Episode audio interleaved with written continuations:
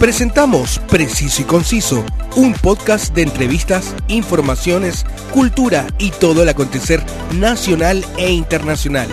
Conduce Roberto del Campo Valdés. Preciso y Conciso, una mirada diferente. Un gran saludo para todos ustedes que escuchan y siguen este podcast en mis diferentes plataformas, siempre conversando sobre los temas de la actualidad que a usted tanto le interesan. Antes de continuar, no puedo dejar de saludar a quienes hacen posible este espacio. Déjenme contarles que cuando quiero disfrutar de los atractivos del norte de nuestro querido Chile, More Tour es mi agencia porque cuentan con diversas rutas en la región de Tarapacá, de Antofagasta y de Coquimbo. Con 27 años de experiencia en el rubro, no son cualquier empresa que hace tours, no, porque están registrados y certificados en Cernatur y el Ministerio de Transporte y Telecomunicaciones.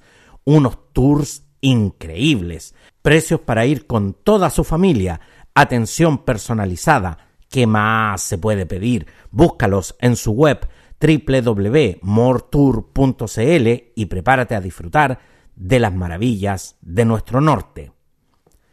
¿Cuántas veces usted quiere llevar a su familia a ver un buen espectáculo, pero sus niños son muy pequeños para ir a ver un show para adultos o tiene hijos adolescentes que ya no gustan de los eh, shows para niños? No se preocupe, porque el circo de pastelito y tachuela chico ya llegó. Diez años llevando entretención y sana alegría por todo nuestro querido Chile. Si cree que va a ir a pasar incomodidades, no se preocupe porque usted va a disfrutar de una confortable carpa climatizada y con sonido e iluminación de nivel mundial. Disfrute junto a los suyos de los más queridos payasos de Chile, artistas circenses tradicionales y números internacionales directamente desde Las Vegas, a un precio que nadie le podrá igualar desde el 1 de septiembre en Mall Florida Center en la región metropolitana y pronto en tu ciudad. No te los pierdas. Esta semana conmemoramos los 100 años de la primera transmisión radial hecha en Chile. Los invito a conocer los detalles de esta importante conmemoración. Soy Roberto del Campo Valdés y esto es Preciso y Conciso. La actualidad tiene muchas miradas, pero solo una realidad. Escuchas Preciso y Conciso con Roberto del Campo Valdés. La radio es un medio de comunicación que nos acompaña a muchos de nosotros en diferentes actividades y a quienes ya tenemos nuestros años nos ha acompañado en diferentes momentos de nuestras vidas. Desde mucho antes que existieran las aplicaciones online que nos permiten escuchar lo que queramos, donde queramos y cuando queramos, la radio nos informaba, entretenía y educaba. Desde 1930 en Chile existen más de 70 emisoras. De esa época son Radio Juque, posteriormente llamada eh, Radio Nuevo Mundo, Radio Agricultura y Radio Cooperativa Vitalicia, entre, entre muchas otras. En 1939, la radio mostró toda su potencialidad porque más allá de transmitir música, se convirtió en el principal medio informativo del terremoto de Chillán y a nivel mundial de lo que estaba sucediendo en la Segunda Guerra Mundial. Yo recuerdo haber conocido a muchos comunicadores, hoy históricos en, mis años de infancia, debido a que en mi casa, eh, mi mamá, que era dueña de casa, como, muchas mamás en ese tiempo, se acompañaba de la radio, que transmitía música, programas, radioteatros y por supuesto las noticias de, Chile y el mundo. Muchas veces a los eh, podcasters se nos confunde con locutores radiales. A mí muchas veces me han dicho, tú tienes eh, eh, un programa de radio y muchas veces, por supuesto, he debido aclarar que no es lo mismo, que son formatos y códigos distintos. Lo cierto es que el viernes 19 de agosto en el Salón de Honor de la Casa Central de la Universidad de Chile se realizó la conmemoración de los 100 años de la primera transmisión radial en Chile, hito que dio inicio a la radiodifusión nacional. Este histórico hecho ocurrió el 19 de agosto de 1922, en esta misma casa de estudios, cuando Enrique Sacié y Arturo Salazar se reunieron con el objetivo de transmitir por primera vez en Chile la voz humana por radio. Las ondas viajaron exitosamente desde Alameda con Arturo Prat hasta Morandé, esquina compañía, en el centro de Santiago.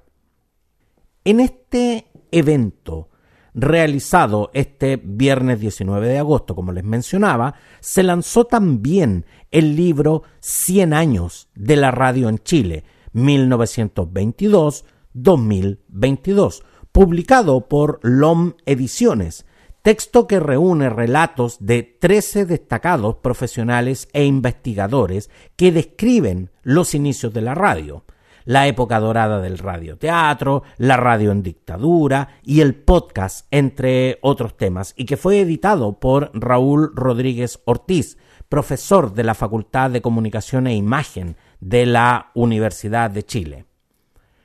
La primera radio en la historia fue inventada a principios del siglo XX. Su autoría, eh, eso sí, está en disputa entre el serbio Nikola Tesla y el italiano Guglielmo Marconi. Se sabe que este último construyó el primer sistema completo de telegrafía inalámbrica comercialmente exitoso, transmitiendo ondas hertzianas por los aires.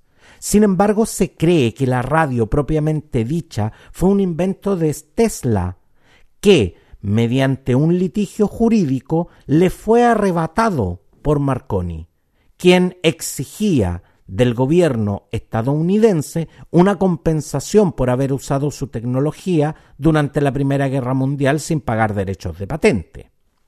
Entre las primeras emisiones de entretenimiento se encuentra la realizada en Argentina en 1920 con la ópera Parsifal de Richard Wagner, transmitida desde la azotea del Teatro Coliseo de Buenos Aires.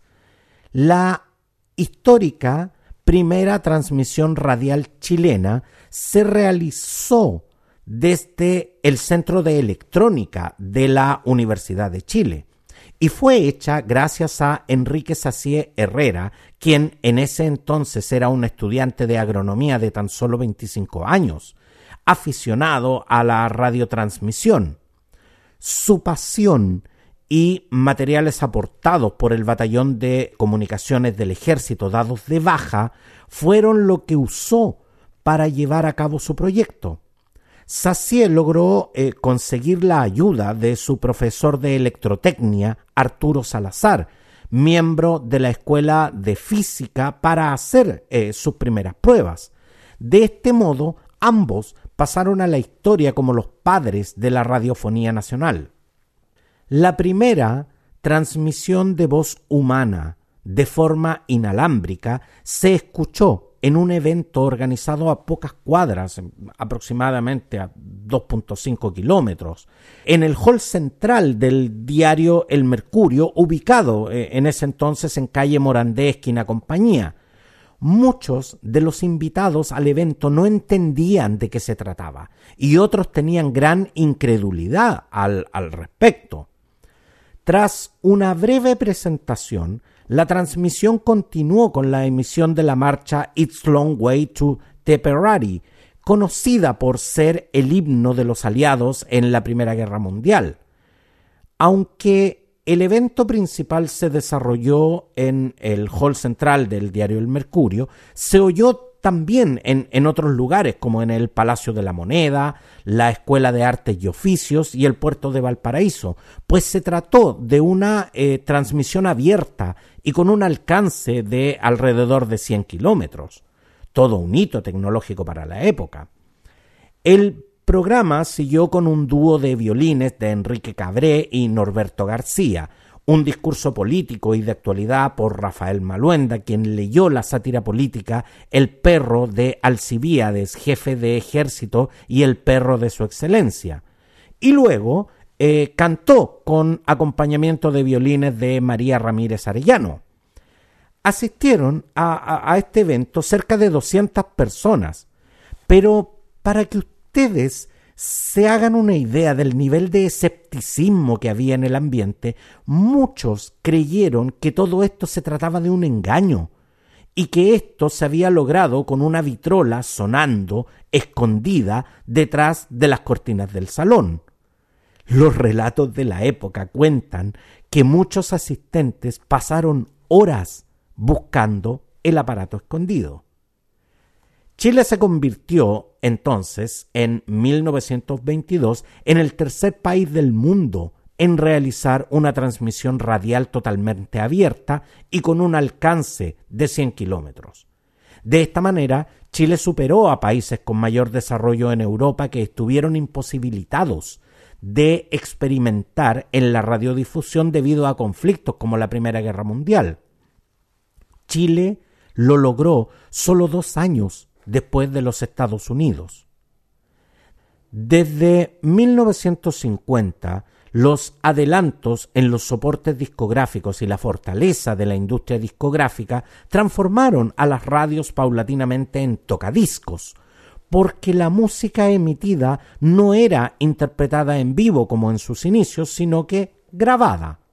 Mi mamá, que hoy alcanza los 84 eh, eh, años, me contó muchas veces que ella iba a ver a sus artistas preferidos en los estudios de la radio, donde se presentaban. Imagínense eh, lo que era para una jovencita de esa época descubrir físicamente cómo era el artista que ella solo podía escuchar por la radio. Recuerden que en ese tiempo casi no había presentaciones en televisión y la industria del videoclip estaba aún muy lejos de llegar.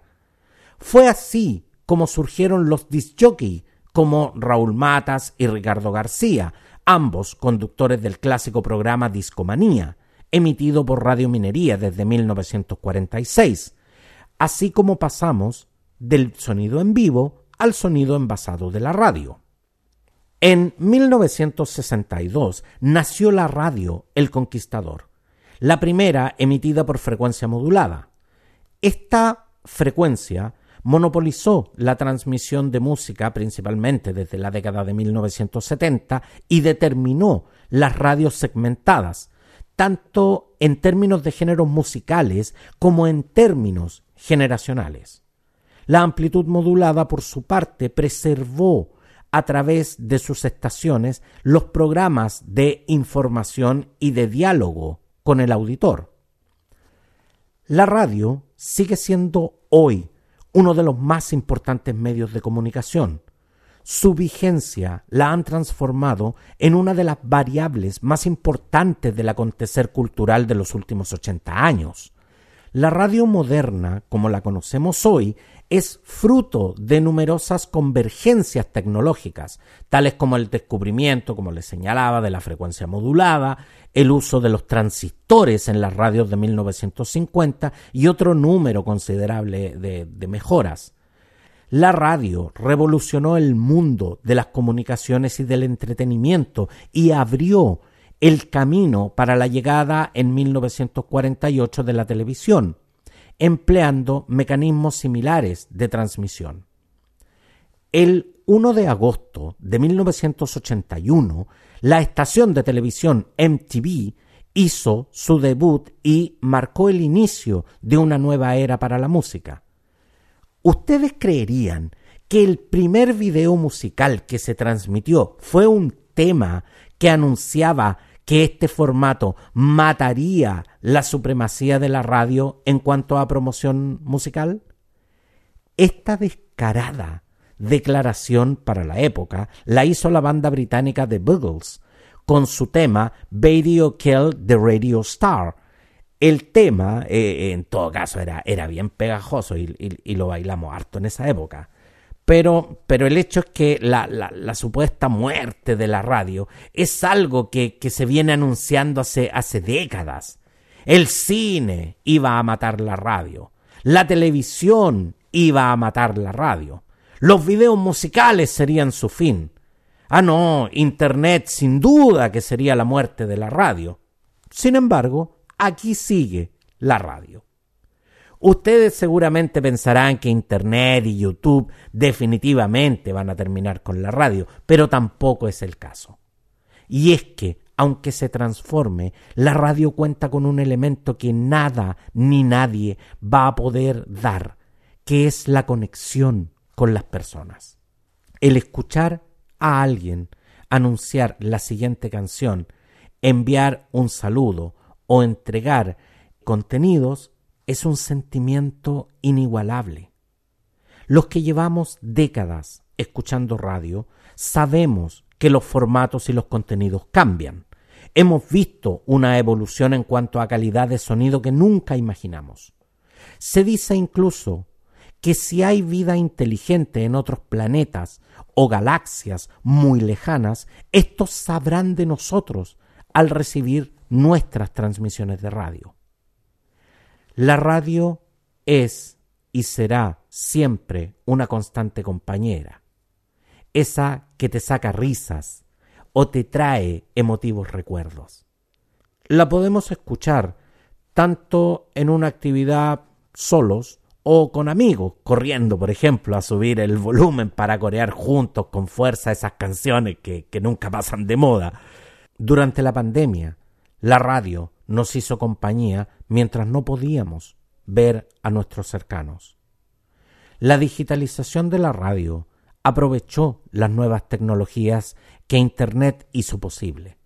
La influencia de los satélites sumó calidad, velocidad y potencia a la radio, entre otras nuevas posibilidades. Hoy en día, la radio a través de Internet nos permite escuchar estaciones de latitudes muy lejanas con mi papá escuchábamos, cuando yo era niño, la onda corta que permitía escuchar radios de, otros países. Se escuchaba mal, pero se escuchaba. Lo hacíamos con esas viejas radiocassettes. Un, un hermoso regalo, por cierto, que me, que me hicieron mis padres para un cumpleaños. Para mí, eso fue una ventana al mundo. Hoy puedo escuchar las emisoras que yo quiera, sean de la latitud que sea, y aún no pierdo la capacidad de asombrarme y de soñar. Antes de finalizar esta edición, quiero enviar un gran saludo a todas esas personas que transmiten los 365 días del año, incluso en fiestas patrias, Navidad y Año Nuevo. No solo a quienes escuchamos, sino a todos quienes nunca escuchamos y que hacen posible que la magia se produzca. Gracias a todos por acompañarnos en los momentos más difíciles. Durante muchos años, la radio fue para mí un referente de aprendizaje y crecimiento, y lo sigue siendo. La vida me ha dado la oportunidad de conocer a gente increíble que tiene un amor único por este medio. No hay, ni habrá, nunca un medio de comunicación como la radio. Nos ha acompañado 100 años y nos acompañará por 100 más. La actualidad tiene muchas miradas, pero solo una realidad. Escuchas Preciso y Conciso con Roberto del Campo Valdés. Quiero recordarles que esta y todas mis ediciones están disponibles en Spotify y en más de 20 plataformas. Usted me quiere escuchar en Anchor, estoy en Anchor. En Evox, estoy en Evox. Me quiere escuchar en Apple Podcast, también estoy en Apple Podcast. Búscame en tu preferida y suscríbete. ¿Quieres estar siempre bien informado de los más relevantes acontecimientos de la coyuntura nacional e internacional al instante, suscríbete a mi canal Telegram y recibe mis cápsulas noticiosas. Sígueme y opina en mis diferentes redes sociales. Abrazo grande para todos, gracias por estar conmigo y nos vemos. Te has informado de los temas del momento, una mirada amplia que te invita a ser parte del hoy y el mañana. Te invitamos a nuestro próximo capítulo de Preciso y Conciso con Roberto del Campo Valdés, una mirada diferente.